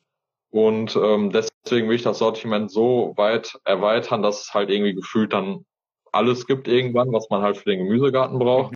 Und da wird es dann irgendwann nicht mehr möglich sein, dass ich halt alles teste oder ähm, also schon teste, aber halt nicht selber wirklich im Gebrauch habe, weil äh, manches brauche ich halt einfach selber nicht so, aber andere Leute. Und da wird es dann so sein, dass ich das halt selber nicht wirklich auf Herz und Niere prüfen kann, aber kann ja auch Erfahrung von anderen Leuten einholen ja. und äh, man, ja, also so wird das sein. Was geht am besten? Geht am meisten weg? Ähm, das ist saisonabhängig. Mhm. Ähm, der Naturmeisterdünger, das ist ein Biodünger, der lief ganz gut. Ähm, dann ein Schneckenkragen. Mhm. Äh, die, ja, Klassiker. Ja, die, die waren im Frühjahr auch ganz gut. Ähm, ja, und Saatgut wird auch immer relativ viel bestellt. Also ist halt echt äh, abhängig so. Jetzt im Moment waren halt zum Beispiel Dünger gar nicht mehr. Klar, keiner braucht jetzt Dünger. Mhm. Ähm, Im Moment lief halt eher Saatgut äh, für den Herbst oder Winter ganz gut und Steckknoblauch, Steckzwiebeln. Ja. Hm. Ah, bei denen funktioniert also das mit den Zwiebeln. Ich weiß nicht, ob es bei denen funktioniert, aber sie versuchen es auf jeden Fall. Ja, das ist auch gut, wenn es nicht funktioniert und sie die ganze Zeit irgendwie nachholen. Das ist schon diese Zwiebeln. Vom Gartencenter hast du auch gesprochen, also quasi eine Oase für PflanzenliebhaberInnen oder vielleicht das Disneyland für, für GärtnerInnen. Äh, ich ja. Gelesen, äh, dass das dein Traum ist, eins zu eröffnen. Ähm, erzähl ja, genau. von, von dem Traum. Also nicht für Gartenliebhaber im Allgemeinen, dafür sind die Gartencenter da, sondern halt mhm. wirklich für den Gemüsegarten. Das soll ein Gemüsegartencenter sein, ähm, wo man halt von A bis Z alles für die Selbstversorgung bekommt. Okay. Ähm, weil, wie ich gerade schon gesagt habe, so man geht halt irgendwie in ein Gartencenter und dann gibt's da halt im Frühjahr, keine Ahnung, zwei verschiedene Salate, drei Tomatsorten, eine Schlangengurke, eine Minigurke und das war's. Mhm. So, aber es gibt ja, es gibt ja hunderte Sorten von allem und äh, das kommt halt viel zu kurz und darauf will ich mich halt irgendwie spezialisieren. Und der Online-Shop ist halt so der erste Schritt in die Richtung, weil ähm, dafür braucht man halt wesentlich weniger Investment als halt um einen Laden zu eröffnen, mhm. Gartencenter. Ja, ähm, das könnte ich, könnte ich jetzt im Moment niemals stemmen, deswegen ist halt so der Shop, sag ich mal so, äh, versuche ich halt, dass das so groß wird, dass man dadurch dann halt irgendwann zum Gartencenter kommt. Klar. Ähm, ja. ja, genau. Das ist halt so, so mein Traum. Einfach so ein, ja, wirklich ein Center zu schaffen, wo jeder hinkommen kann, der irgendwie ähm, Gemüse anbauen will oder in die Selbstversorgung einsteigen will und dass man da halt alles bekommt. Da wird es aber dann auch Workshops geben und mhm. ähm, sag ich mal auch Schaugärten, wo, wo dann halt einfach alles steht und wo halt Leute hinkommen können und sich inspirieren lassen können für deren Garten, mhm. wenn die irgendwie einen neu anlegen und äh, also da soll ganz, ganz viel Begegnung, passieren. Begegnung ja. stattfinden, was ja ein Online-Shop nicht unbedingt abdecken kann. Genau. Das ist genau. gut. Deswegen, ich bin eigentlich auch gar nicht so ein Fan unbedingt von alles online, online shoppen und so. Aber wie gesagt, das ist halt einfach so der Schritt dahin, dass ich das halt irgendwann machen kann. Und äh, ja. Hast du so eine äh, grobe, grobe Idee, wie lange das noch äh, dauern könnte, bis es soweit ist? Äh, also ich so drei Jahre würde ich sagen ungefähr. Wow. Ja. Das ist doch, äh, das ist doch sportlich. Ja, ja, also das fängt halt auch natürlich alles ganz, ganz klein an. Ne? Ja. So, ähm, ich habe letztens noch was gehört von einem, der, der Palmmann, ich weiß nicht, ob du den kennst. Palmmann? Nee. Genau, der verkauft halt Palmen und andere exotische Pflanzen, Oliven und äh, was weiß ich. Und der hat damals auch so klein angefangen, ähm, hatte dann irgendwann mal seinen, der hatte auch einen kleinen Ebay-Shop, mhm. hat damit angefangen. Und das wurde dann halt auch alles riesig groß. Und jetzt hat er halt Insolvenz anmelden müssen, weil es ihm halt einfach alles über den Kopf hinausgewachsen ist. Ja, das so soll es nicht laufen. Genau, weil während der Corona-Zeit ist alles eskaliert. Der hat von 15 Mitarbeitern auf 60 aufgestockt. Uh. Da hat er versucht, halt über den Winter mitzubekommen. Uh. Und äh, das waren halt dann einfach zu viele Kosten. Und sowas soll halt auf keinen Fall passieren. Ja. So dann lieber halt im Kleinen. Ja. Ähm, alles ein bisschen äh, kleiner, dass das halt ähm, ja noch machbar ist und dann äh, irgendwie alle glücklich sind damit. Voll, voll, voll. Gibt ja auch dieses schöne Permakulturprinzip, kleine, langsame Lösungsstrategien bevorzugen. Ja, ja äh, genau. Zu schnell von 0 auf 100, das kann äh, ganz schnell mal das Genick brechen. Ja, genau. Deswegen äh, nehme ich mir auch gar nicht, das irgendwie so in zehn Jahren zu machen und dann halt so ein riesen Gartencenter hinzusetzen, mhm. sondern halt lieber dann in drei Jahren irgendwie anzufangen, halt mit dem äh, ja, Gewächshaus und so weiter, alles halt so ein bisschen kleiner und äh, ja. Gibt es denn, äh, also ich finde ich find die Idee super mit den äh, Begegnungsorten und äh, Bildungs, Bildungsangeboten und gleichzeitig einem großen Angebot für also Produkte und Pflanzen und dass man alles an einem Ort hat und äh, wirklich auch fachkundige Leute, ähm, die, die beraten können. Ähm, Gibt es jetzt schon eigentlich äh, Möglichkeiten für deine ZuschauerInnen äh, und, und Fans, sage ich mal, ähm, Teil von Projekten von dir zu werden? Also gibt es Wege, äh, wie, wie sie quasi sich selbst beteiligen können und äh, mit in deine Gartenwelt schon eintauchen können? Ja, definitiv. Also in meinen Garten können sie mit eintauchen, wenn die die Videos gucken mhm. und äh, da halt immer aktuell dabei sind. Aber ähm, man kann auch, äh, wir können auch was zusammen machen, weil ich habe mit einem Kumpel, mit einem Landwirten äh, einen Saisongarten zusammen gegründet. Und äh, aber das ist halt auch regional begrenzt natürlich für Leute, die jetzt hier aus Geldern oder Umgebung kommen. Die können sich da anmelden und dann äh, haben die da 15 oder 30 Quadratmeter, wo die halt ihr Gemüse anbauen können unter meiner und Simons Anleitung. Ja, und äh, genau, das ist wäre dann so im Real Life. Und ansonsten halt, wie gesagt, auf den verschiedenen Plattformen kann man sich austauschen. Ich antworte auch auf jede Nachricht. Also wenn jemand irgendwas wissen möchte oder so, kann man sich einfach jederzeit melden. Ja, genau. Ich habe äh, jetzt noch ein paar schnelle Fragen vorbereitet, wenn du noch Zeit und Lust hast. Äh, die kannst du in einem Wort oder einem Satz äh, beantworten. Hm. Können wir so eine Speedrunde machen. okay. Ähm, okay. Hast du eine Lieblingspflanze im Garten? Feige. Ja, hast du schon gesagt eigentlich. Ja. Äh, welches Abenteuer steht noch auf deiner Bucketlist? Boah, jetzt nächstes Jahr im Frühjahr erstmal das zweite Kind bekommen. Oh ja, stimmt, das ist ein großes Abenteuer. ja, genau. äh, Gibt es ein Gemüse, was du auf gar keinen Fall niemals und nie in diesem Leben anbauen würdest? Oh, Rosenkohl. Kannst du nicht ab? Nee, ich hasse den Geschmack und äh, ja, deswegen. Mm, hast du, hast du einen Guilty Pleasure Snack äh, aus dem Garten? Also irgendwas, was du ziemlich gern isst, was aber ein bisschen peinlich ist zu erzählen? Also sowas wie vielleicht Hasenköttel. Die sollen ja ziemlich Vitamin C reich sein, aber. Nee, ich glaube nicht. Also vielleicht den Knoblauch, der in jedes Gericht muss und wonach man dann immer nach Knoblauch stinkt, aber, aber schmeckt halt einfach zu gut. Leider geil. Ne?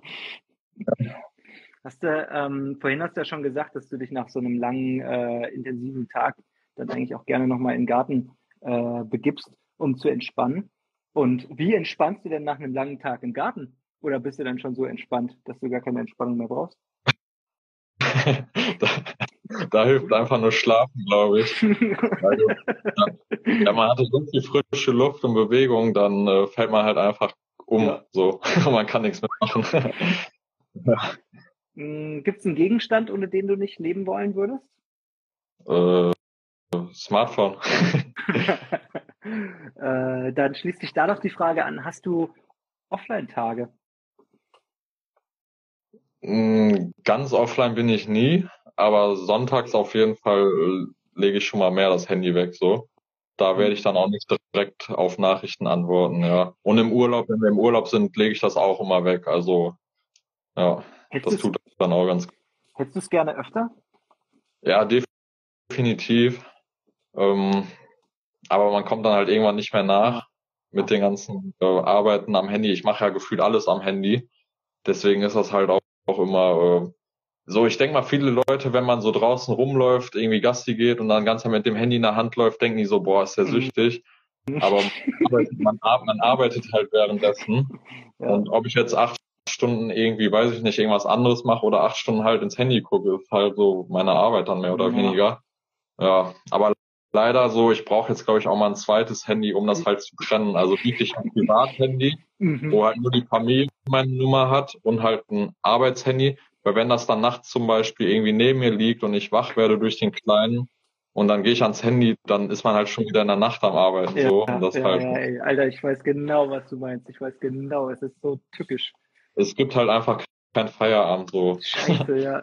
Es ist echt so. Wenn es denn mal acht Stunden wären, die man arbeitet, aber ich habe das Gefühl, ich arbeite eigentlich rund um die Uhr Ja. und habe ständig. Bereitschaftsdienst und sobald Ja. ich das Ding auch nur, ich habe es auch mal versucht mit Privat- und, und Arbeitshandy, Ja, es ist, am Ende ist es immer wieder auf ein Telefon hinausgelaufen, weil es will ja kleine Kreise machen, kurze Wege und dann ist halt ein Telefon da und dann schwupps hast du wieder, oh, das, das fängt von vorne an.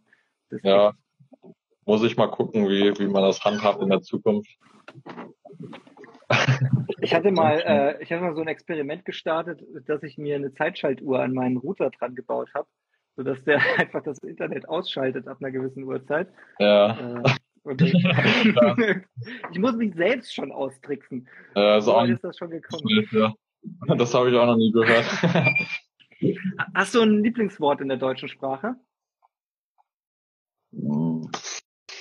Bodenständig. Sehr gut. Äh, und äh, kannst du dich an deinen ersten Gedanken heute beim nach dem Aufwachen erinnern? Nee. Du, Doch, ja? ja, ma- mein Sohn lag neben mir und ich dachte so, boah, warum schläfst du nicht einfach noch ein bisschen? Der macht uns halt jeden Morgen wach. Naja, ein Jahr ist auf jeden Fall eins bis eins bis vier sind ziemlich krasse, krasse Jahre. ja. Meiner ist zum Glück elf. Ich bin aus dem Gröbsten, würde ich mal sagen, raus. Aber das sage ich jetzt, äh, kommt die Pubertät. ja, das ist bei uns ein bisschen, aber ich glaube, das ist auch äh, anstrengend, ne? Oder, Gucken mal abwarten. Drück die Daumen mir selber. Hast du ein bestimmtes Morgenritual oder ihr? Irgendwas, was ihr regelmäßig morgens macht, um in den Tag zu starten? Mm, Also wir spielen jeden Morgen erstmal im Bett zusammen und kuscheln und äh, dann will der Kleine irgendwann raus und dann setze ich den auf den Boden neben uns und dann können wir uns fertig machen. so, das ist, das ist eigentlich das Morgenritual. Manche starten ja, machen direkt Licht an, stehen auf und wir versuchen halt immer noch so ein paar Minuten entspannt zu liegen und halt erstmal wach zu werden. Ja. Aber sonst, sonst haben wir, das ist alles so durcheinander jetzt mit dem Kleinen und äh, da haben wir noch keine Routine irgendwie gefunden, so. Obwohl es jetzt doch schon ein Jahr ist, aber irgendwie ist das noch so Ja. frisch alles. Ja, ja. Und ich glaube, wenn jetzt im Frühjahr dann das zweite Kind kommt, wird es halt noch mal anders. Also bis irgendwie eine Routine so richtig kommt, dauert wohl noch ein paar Jahre. Ja, ich frag dich immer mal wieder. Kaffee oder Tee morgens? Äh, beides nicht. Wasser, immer Wasser. Immer Wasser. Ja, Wasser. Wasser ist Leben. Äh, hast du ein Wort, das die Zukunft für dich beschreibt? Nee, also, boah, das ist eine schwierige Frage. Mhm. Äh, ja, vielleicht auch wieder die Regionalität, Mhm. weil sonst geht die Welt irgendwann zugrunde, wenn alles so bleibt, wie es ist. Ja, hoffentlich nicht, aber sehr wahrscheinlich schon. Ähm, wir wollten ja bei Positiven bleiben. Hast du ein persönliches Vorbild im äh, Bereich Selbstversorgung außer äh, Greifhase? Boah, den wollte ich gerade direkt sagen. Ähm, ansonsten, ja, eigentlich ihn, weil er mich dazu gebracht hat und halt einfach durchzieht und er halt mega spannende Projekte macht. Ähm, ansonsten eigentlich nicht wirklich ein Vorbild. Ne, ich finde viele Leute interessant und äh, Aber ich will jetzt keinen, also einen nachahmen, das ist ja praktisch so ein Vorbild, ne? Also, ne. Ja. Irgend, nicht wirklich. Person, die dich inspiriert hat. Aber Ralf ist schon, schon eine ganz gute Person. Hast du ein Buch, äh, was du sagen würdest, das muss jeder, der oder jede, die sich im Garten betätigen, auf jeden Fall äh, gelesen haben? Ja, ähm, Ernte mehr als du denkst. Das ist, äh, das hat der Nico geschrieben, äh, mein, mein Gartenbuddy, mein, mein Gartenkumpel. Und äh, das ist halt echt ein richtig cooles Werk, auch für Leute, die schon fortgeschritten mhm. sind äh, im Anbau, weil es da halt einfach sehr, sehr viel darum geht, ähm, den Platz, den man hat, möglichst äh, effektiv zu nutzen auch mit konkreten Sortenbeschreibungen. Ich sehe halt oft viele Bücher oder Beiträge, die sagen, Salat kann man halt das ganze Jahr aussäen. Mhm. Aber die schreiben halt nicht dazu, welche Salatsorte, weil mhm. wenn du jetzt irgendwie die Maikönigin säst, der Name sagt schon, wird im Winter nicht unbedingt gut gedeihen. Ja. Und äh, äh, das finde ich halt da sehr, sehr gelungen. Also das kann ich auf jeden Fall jedem empfehlen, der halt möglichst viel bei sich aus dem Garten rausholen will. Sag nochmal Titel und kompletten Namen? Äh, Ernte mehr als du denkst, äh, von Nico Becker heißt er, glaube ich, mit Nachnamen. Auf Instagram bunter Nutzgarten. Der Nutzgarten, alright. Ja. Liest du gerade selber ein Buch? Ich blätter immer wieder mal in dem Buch, mhm. ähm, weil das halt einfach so viel Input ist und ähm, zeitlich bin ich sehr eingeschränkt, sag ich mal so, dass ich halt nicht ein Buch komplett einmal so durchlesen kann, aber das begleitet mich jetzt seit einigen Monaten auf jeden Fall. Magst du lieber E-Books oder physikalische, haptische Bücher? Haptische Bücher auf jeden Fall. Mhm. Deswegen halt auch die Zeitschrift, ne? das hatte ich ja vorhin gesagt. Einfach mal was weg vom Bildschirm, äh, was man halt in der Hand halten kann. Ja. Das ist ein cooleres Feeling. Was ist dein Lieblingsmusikgenre? Hast du sowas? Ähm, Hip-Hop. Geil. Hast du ein Lied, was dich besonders inspiriert hat oder was du jetzt mal äh, empfehlen würdest? Boah, hm, spontan nicht, ne. Also ich höre alles gemischt, Deutschrap, äh, amerikanischen Rap, ähm, aber auch viel Reggae und Afro. Also, nee, also ich finde irgendwie alles sehr, sehr cool. Ähm, da kann ich gar nicht sagen, das ist irgendwas so, Besonderes. So alte Sachen, äh, 1, 2 und Blumentopf von äh, FAB und solche Geschichten? Nee, nee. nee. Ich höre nur das Asoziale. ist auch ein schöner Ausgleich. So die ganze soziale Arbeit auch mal äh, ein bisschen asoziale äh, Musik hören. Ein bisschen äh, Death Metal und so. ja, genau. Obwohl äh, von Finn Kliman ähm, das Lied, wie heißt das, Paris oder so, das finde ich sehr, sehr schön auch. Das ist jetzt auch komplett was anderes. Ähm, aber ich weiß nicht, ob du das kennst. Die Musik das ist von, von, von ein neueres Lied, oder? Glaub, ja, genau, das kam jetzt ja. letztens. Das, das finde ich auch sehr schön. Das habe ich noch nicht gehört. werde ich mir ja. anhören.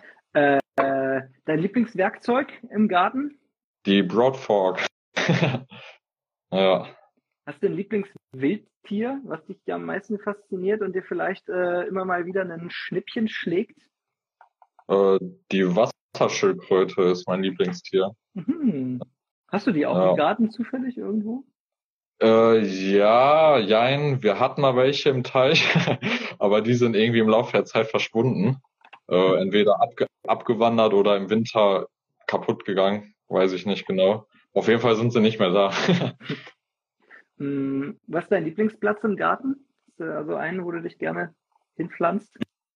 Ja, wir haben unterm Kirschbaum so eine Rundbank, also einmal um den Stamm herum. Und von da aus kann ich halt das Gewächshaus sehen, Gemüsebeet sehen und den Wald ja, ja. hinten an. Ja. Und das, das ist mein Platz. Also wenn du die Videos von mir kennst, da sitze ich auch oft. Also das ist so, wo immer, wo immer gefilmt wird. äh, was ist deine Schuhgröße in den Gummistiefeln? Äh, meine Freundin kauft sowas immer. äh, ich glaube 45, glaube ich, oder 46. Kann das sein? Ja, ah, ich glaube schon.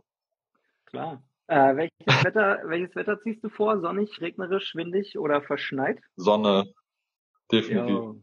Was war dein erster Job? Äh, Tanzlehrer. Wirklich? Ja. Oh. Gut.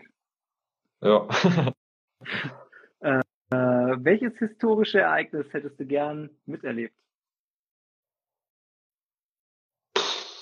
Sind ganz schön random Fragen, ne? Ja, also da bin ich überfragt gerade so spontan. Welches historische Ereignis? Keine Ahnung. Können wir skippen auch. Ja. Gerne. Äh, hast du einen Lieblingssport? äh, ja, Breakdance, Tanzen. Nice. Du, was ist dein Geheimtipp äh, für Schnecken, außer die Pflanzkrägen aus deinem Online-Shop? Absammeln, absammeln, absammeln. Mehr hilft nicht, wenn man kein, wenn man kein Gift äh, benutzen will. Äh, ein Land, was du gern noch besuchen würdest? Ähm, ich würde gern mal nach Jamaika. Mhm. Ähm, ja, ich glaube, das wär's. Hm, was könnte ich noch fragen? Hm, wenn du eine Pflanze wärst, welche wärst du gern? Hm, Feige. ja, das, ich wollte eigentlich das antworten, aber ich dachte, komm, dann wird's zu langweilig. ähm, auf jeden Fall ein Baum. Auf jeden Fall ein Baum. Okay, die Kirsche vielleicht. Ja, obwohl dann werde ich immer zerfressen von den Kirschmaden, das vielleicht nicht. Ja, das. Vielleicht eine Eiche, glaube ich, das, das wäre cool. Ja, stimmt. Äh, sag mal, weißt du, was deine Superkraft ist? Was wäre das? Da schreibt gerade jemand Rosenkohl. Ja, ne, die will, will ich nicht gerne. Du bist, was Aber du was hast du isst. Ähm, deine, deine Superkraft. Meine Superkraft, Mhm. Hast du. Welche ist? ähm, vielleicht immer 100% Power zu haben, also bei allem, was man macht. Nice. Ja, Eine richtig gute Superkraft. Wenn du jetzt eine Sache in der Gesellschaft mit so einem einfachen Schnips ändern könntest, was wäre das und warum? ähm, auch wieder, es wird langweilig, aber auch wieder die Regionalität, dass, äh, also ich will jetzt gar nicht sagen, was da alles runterfällt, so, aber zum Beispiel, dass halt jeder einfach ein bisschen Gemüse anbaut. Ich meine, es gibt so viel Gartenfläche und Fläche, die ungenutzt ist mit Ja. Schottergärten oder Wiese oder keine Ahnung was. Und wenn alle so ein bisschen irgendwie da versuchen würden, das umzuändern, dann wird man schon viel erreichen, glaube ich. Ähm, ja, das wäre auf jeden Fall eine coole Sache. Toll. Und die versuche toll. Ich halt da auch, sage ich mal, so mit meinem Kanal zu erreichen, ne? dass man halt möglichst viele Leute dazu bekommt, dass die halt irgendwie die Fläche, die sie haben, halt für den Gemüseanbau nutzen oder sei es auch für andere Wildpflanzen, die jetzt besser sind als ein reiner Schottergarten. Ja, ja, ja, oder Blühstreifen oder äh, für, für die Nutzlingsvermehrung irgendwie. Ja, wobei Schotterhaufen ja vielleicht auch äh, gut für Blindschleichen und Eidechsen sein kann, wenn es Ja, ist ein halt bisschen immer vielfältiger ist. Die Sache, wie man es halt anlegt, ne?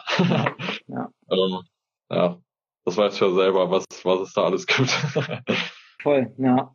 Ähm, jetzt machen wir nochmal ein, ein kleines Spielchen. Probieren wir jetzt mal aus. Alle, die jetzt noch zuschauen oder die sich das im Nachhinein anschauen oder anhören, sind jetzt herzlichst eingeladen. Ähm, Arthur wird jetzt einen Wunsch äußern und du darfst dir alles wünschen. Für dich persönlich, für dein Business, für die Welt, was auch immer du willst. Ähm, ob das Fähigkeiten sind, äh, Ressourcen, Informationen, Ideen. Äh, und wir gucken mal gemeinsam, was das Universum so drauf hat. Und alle, die, wie gesagt, zuschauen und zuhören, sind herzlich dazu eingeladen, diesen Wunsch in Erfüllung gehen zu lassen. Ähm, Mhm. Manchmal ist es auch cool, ihn einfach nur äh, wirklich zu äußern. Also wenn du einen hast, für dich persönlich oder andere, hau raus. Ja, also für, für, für mein Business fände ich es halt cool, wenn möglichst viele Leute auf den Shop gehen und äh, da sich mit Sachen eindecken, die sie auch brauchen, jetzt nichts Unnötiges oder sowas. Weihnachten Ähm, steht vor der Tür, Leute. Genau, zum Beispiel, weil das halt jede Bestellung mich ein bisschen näher daran bringt, halt äh, mich irgendwann selbstständig zu machen mit dem äh, Gemüsegartencenter. Und äh, das, das wäre schon eine feine Sache, so wenn, also es hilft auch schon, wenn jemand nur schaut oder halt liked oder wie auch immer. Aber wenn, davon wenn er erzählt, ja genau teilt und äh, das bekannter macht, so das, das hilft alles. Also genau. nice. Jo.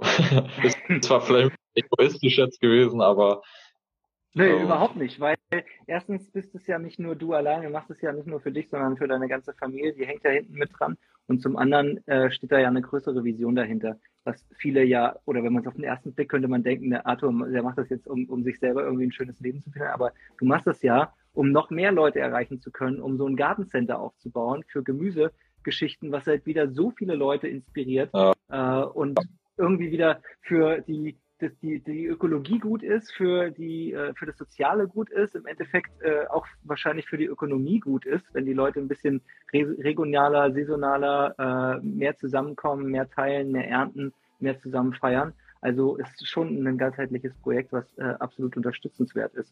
Von ja. daher lade ich gerne alle Leute dazu ein, das zu sehen, diese größere Vision und die Möglichkeit zu nutzen, daran teilhaben zu können durch ja. Ähm, ja, die Unterstützung. Das hast du gut gesagt. Das ist so. hey, und damit kommen wir zum Ende von diesem faszinierenden Gespräch, Arthur. Ich danke dir viel, viel, vielmals von Herzen für deine Zeit und die tiefen Einblicke in äh, dich, dein Leben, dein Wirken, deine Familie und deine Vision. Ja, sehr, ich finde, äh, heute haben wir nicht nur was über deine Leidenschaften fürs Gärtnern und deine beeindruckende Reise vom Kind äh, mit einem Gewächshausgeschenk zum erfolgreichen YouTuber und Selbstversorger gesprochen, sondern äh, und auch gelernt, sondern auch äh, wertvolle Tipps und Inspirationen ähm, bekommen, wie jeder und jede von uns ähm, Teil der äh, Lösung sein kann, regionaler, saisonaler, ähm, selbstversorgend zu leben und Mut zu schöpfen, äh, mit kleinen Schritten große Veränderungen in Richtung einer nachhaltigeren Zukunft zu bewirken.